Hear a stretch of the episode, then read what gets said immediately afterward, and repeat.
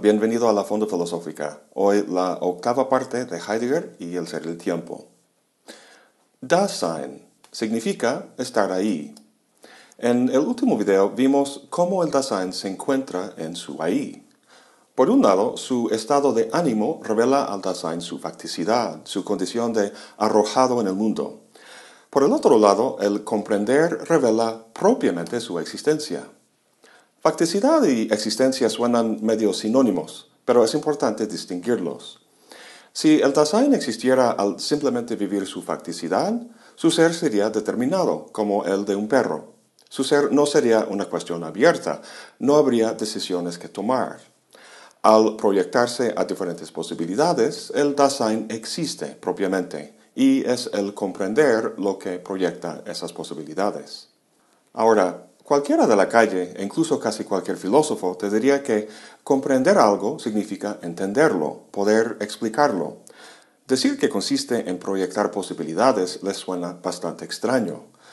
Bueno, Heidegger no niega el lado cognitivo o epistémico, solo dice que no es la forma básica en la que el Dasein se relaciona con el mundo. Su punto de partida no es conocer al mundo, como si fuera un robot haciendo un inventario de cosas, sino existir en el mundo. El robot está en el mundo de forma cognitiva y el mundo que le rodea es plano y homogéneo. El Dasein, en cambio, ocupa su mundo de forma afectiva. El ahí donde existe está teñido de un temple de ánimo que revela el mundo como una topografía en la que se distinguen cosas que son relevantes e importantes de cosas que no lo son. Cuando Heidegger habla del comprender del Dasein, la comprensión no es cognitiva, sino existencial, y consiste, como vimos, en proyectar posibilidades. En el último video, creo que no dejé muy clara la naturaleza de esas posibilidades. No se tratan de algún acontecimiento que podría darse en el futuro, como comer un sándwich o hacer un viaje a París. Estas son posibilidades tal y como las entenderíamos en el orden óntico, sin embargo, Heidegger habla de ellas en el orden ontológico. Recuerda que el, comprender es un existenciario. Entonces, las posibilidades a las que se refiere no son cosas o acontecimientos, sino modos generales en los que las cosas o acontecimientos pueden cobrar sentido, es decir, esquemas de organización o relación entre las cosas que les dotan de significado. Una buena manera de ilustrar esto es con las reglas de un juego. Hay muchos juegos de tabla, como el ajedrez, cuyas reglas determinan las posibles configuraciones de las piezas entre sí. Algunas configuraciones tienen sentido, otras no. Si cambias las reglas, tienes otro juego, o en el contexto de Heidegger, otra posibilidad de vida, de existencia. Lo que hacen las posibilidades que el Dasein proyecta es reconfigurar el sentido de lo que a nivel óntico ocurre. Cuando hablamos hace tiempo de los útiles, los entes a la mano que el Dasein usa en su vida cotidiana, vimos que lo hace de forma fluida, sin estar pensando en cada movimiento que hace. Su mundo, en ese sentido, es una totalidad de relaciones entre los útiles que es implícita y por tanto muy familiar. Esta totalidad es una posibilidad de existencia, como ese conjunto de reglas que acabamos de tratar. En la sección 32 Heidegger dice, el proyectarse del comprender tiene su propia posibilidad de desarrollo. A este desarrollo del comprender lo llamamos interpretación. Es la elaboración de las posibilidades proyectadas en el comprender. Pues si el comprender proyecta posibilidades, la interpretación las hace explícitas. Cuando interpretamos algo, volvemos explícito el uso o el para qué de ese algo dentro de la totalidad de referencias en la que se encuentra. La interpretación, dice Heidegger, no arroja cierto significado sobre el nudo ente que está ahí, ni lo reviste con un valor, sino que la interpretación tiene la estructura de algo en cuanto algo. Por ejemplo, al interpretar una cámara, no describimos un objeto con ciertas propiedades, sino que vemos la cámara en cuanto cámara, es decir, hacemos explícito su para qué en el entorno o mundo en que se emplea. Fíjense que lo que Heidegger está haciendo a lo largo del ser y tiempo es una interpretación, una interpretación del sentido del ser. Si el Dasein no tuviera cierta comprensión del ser de antemano, cosa que sabemos porque se mueve con gran familiaridad en su mundo, su reflexión no sería una interpretación, es decir, un hacer explícito de lo que ya está implícito en el modo de existir del Dasein, sino simplemente un arrojar cierto significado sobre el nudo ente. En la sección 33, Heidegger habla del enunciado. En la lógica, la proposición o el enunciado es lo que se llama el portador de verdad, es decir, los enunciados afirman que algo es o no es el caso. Heidegger argumenta que el enunciado no es más que un modo derivado de interpretación, lo cual, a fin de cuentas, socava la supuesta primacía de la lógica. Esto obviamente es un tema muy importante, pero he decidido no tratarlo aquí, sino más adelante en la sección 44, donde habla de la cuestión de la verdad con más detenimiento. Bien, ahora llegamos al tercer elemento que constituye el ahí del Dasein. Además de la disposición afectiva y el comprender, está el discurso. Al discutir los primeros dos, hemos mencionado que el Dasein y los entes que le rodean no son individuos atómicos, sino que ocupan una totalidad de relaciones holística inteligible.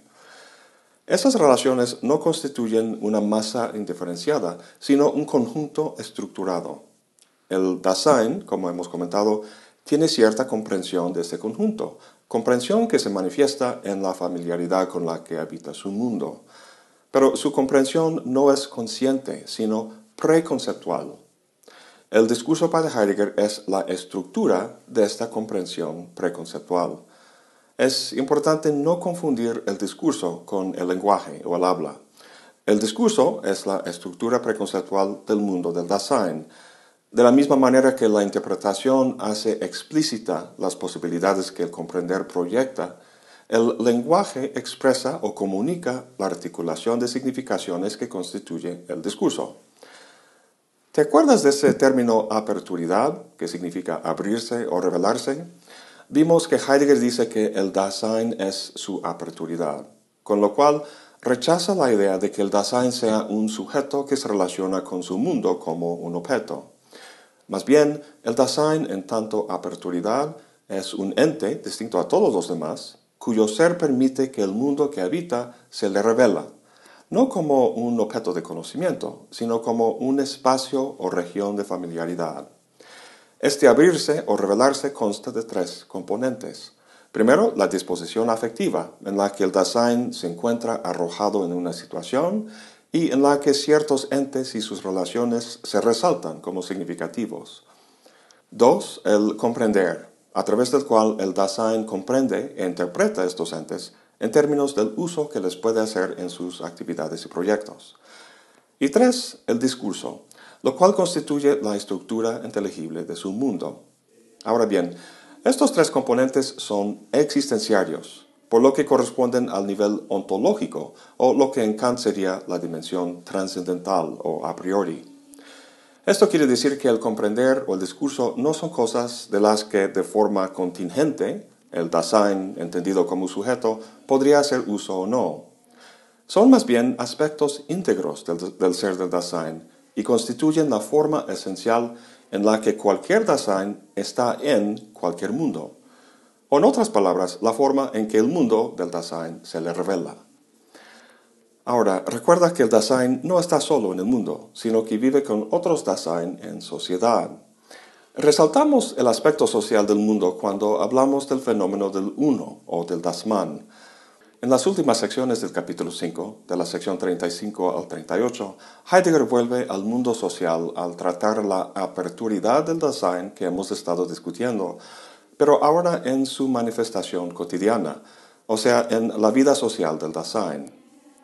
Heidegger nos recuerda que el Dasein inmediata y regularmente se absorbe en el uno y es dominado por él. Si es así, surge la pregunta, ¿cuáles son los caracteres existenciales de la aperturidad del estar en el mundo cuando este estar en el mundo se mueve en la cotidianidad en el modo de ser del uno? ¿Tiene el uno una disposición afectiva particular, una forma peculiar de comprender, discurrir e interpretar? La respuesta es sí. En las próximas tres secciones, Heidegger analiza cómo el uno anónimo afecta la manera en que el Dasein interpreta, interpreta su mundo, y eso al fijarse en tres fenómenos, la habladuría, la curiosidad y la ambigüedad. En la sección 35 dice, el discurso que se expresa es comunicación. O sea, el discurso, que es la articulación de la inteligibilidad del mundo, puede expresarse en el lenguaje y de ese modo tenemos comunicación. Continúa diciendo que la tendencia de su ser consiste en llevar al que escucha a una participación en el estar vuelto aparente hacia lo dicho en el discurso. ¿Te acuerdas de mi amigo Rafael, el carpintero? Por su larga experiencia tiene una comprensión profunda y originaria del mundo de la carpintería y a veces me ha explicado con paciencia los detalles de alguna pieza que me estaba haciendo. Dado que comprende la estructura de este mundo, me la puede comunicar. El punto de su habla es para que yo participe en ese mundo, para que a mí se me abra. Rafael sabe mucho del mundo de la carpintería, pero no de todos los mundos que componen el mundo social y su estructura. Es por eso que la comunicación es importante. El problema es que lo más común no es el habla en ese sentido, sino la habladuría. En su texto sobre la verdad y la mentira en sentido extramoral, Nietzsche habla de la verdad como una hueste en movimiento de metáforas, metonimias, etc., que después de un prolongado uso un pueblo considera firmes y canónicas. Describe las palabras del lenguaje como monedas que han perdido su troquelado, por lo que ya no sirven como monedas, sino simplemente como metal. Heidegger está diciendo algo similar aquí. La habladuría es un habla que se ha desprendido de la comprensión originaria, quedándose con una inteligibilidad meramente media o nivelada. En cierta medida esto es inevitable, ya que ningún Dasein puede tener una comprensión originaria de todo aspecto del mundo.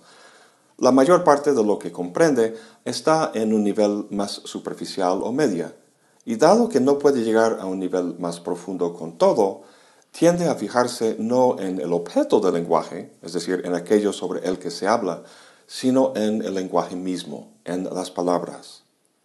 El lenguaje es el medio que une a muchos individuos, posibilita la vida social, pero al mismo tiempo nos hace perder de vista su objeto, la estructura del mundo de nuestra existencia. En vez de tratar de lograr un acceso auténtico y propio al, objeto, el Dasein se pierde en lo que por prolongado uso se ha depositado en el lenguaje como firme y canónico. Es decir, su comprensión se alinea con lo que simplemente se dice. Esto se da no solo en la charla cotidiana con el vecino, sino también en la academia y la política, por ejemplo. Nuestras discusiones se convierten en una especie de cámara de resonancia, donde escuchamos eco tras eco de palabras que se repiten y que se vuelven su propia realidad como las sombras en la caverna de Platón. En vez de facilitar la revelación de un mundo, la habladuría cierra nuestro acceso a él, y la comprensión de Dasein se pierde en la comprensión desarraigada e impersonal del Dasman, una comprensión impropia y no auténtica. El fenómeno de la habladuría nos lleva a la siguiente sección y el fenómeno de la curiosidad. Recuerda que el temple de ánimo del Dasein le ayuda a orientarse o encontrarse en su mundo al poner en relieve sus aspectos significativos, los aspectos que de una manera u otra le importan. Sin embargo, la fuerte tendencia del lenguaje a desarraigarse del mundo de los entes de nuestra preocupación hace que los fenómenos que aparecen en el entorno del Dasein no tengan otra forma de distinguirse que por su cualidad espectacular. Es decir, son imágenes que llaman la atención no por su relación con los contornos de mis proyectos y preocupaciones, sino simplemente por su novedad. En ese sentido, una imagen es tan buena o llamativa como cualquier otra, siempre y cuando vayan pasando una tras otra.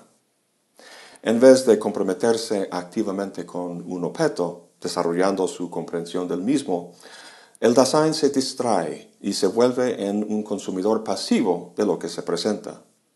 El estímulo de lo novedoso y la distracción que produce hace que el Dasein no permanece mucho tiempo con nada ni con nadie. Va flotando en todas partes y no se queda en ninguna. Creo que todos hemos tenido esa experiencia en el Internet, navegando durante horas, haciendo clic en liga tras liga, estupefactos ante un plano despliegue de imágenes y palabras que en efecto revelan un mundo, pero uno nivelado y de la media.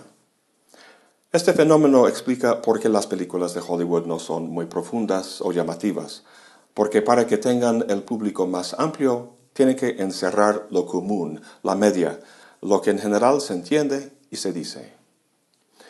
Es posible que en todo esto el Dasein se tope con algo, un libro por ejemplo, que constituya una auténtica comprensión de algún tema o objeto. Pero al ser impelido por la curiosidad, no lo puede distinguir de algo chafa, de la mera habladuría. Esta ambigüedad, que trata en la sección 37, permite que la comprensión superficial sea ensalzada como grandiosa y que la de verdad se trate como rara o de poca importancia. Al final del capítulo 5, en la sección 38, Heidegger dice, Habladuría, curiosidad y ambigüedad caracterizan la manera como el Dasein es cotidianamente su ahí, es decir, la aperturidad del estar en el mundo. En ellos y en su conexión de ser se revela un modo fundamental del ser de la cotidianidad, que nosotros llamamos la caída del Dasein. Obviamente, este término, la caída, nos hace pensar en la caída del hombre del jardín de Edén en la Biblia, con todas sus connotaciones morales.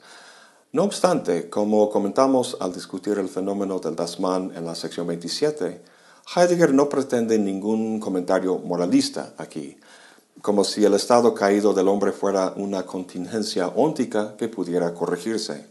La caída es más bien un existenciario, constituye parte del ser del Dasein. En el contexto de lo que hemos discutido hasta ahora, el término caída refleja la idea de desarraigo o desprendimiento que hemos mencionado. Dada su absorción en el anónimo público de Dasman, el Dasein se cae o se desprende de su mundo propio o auténtico.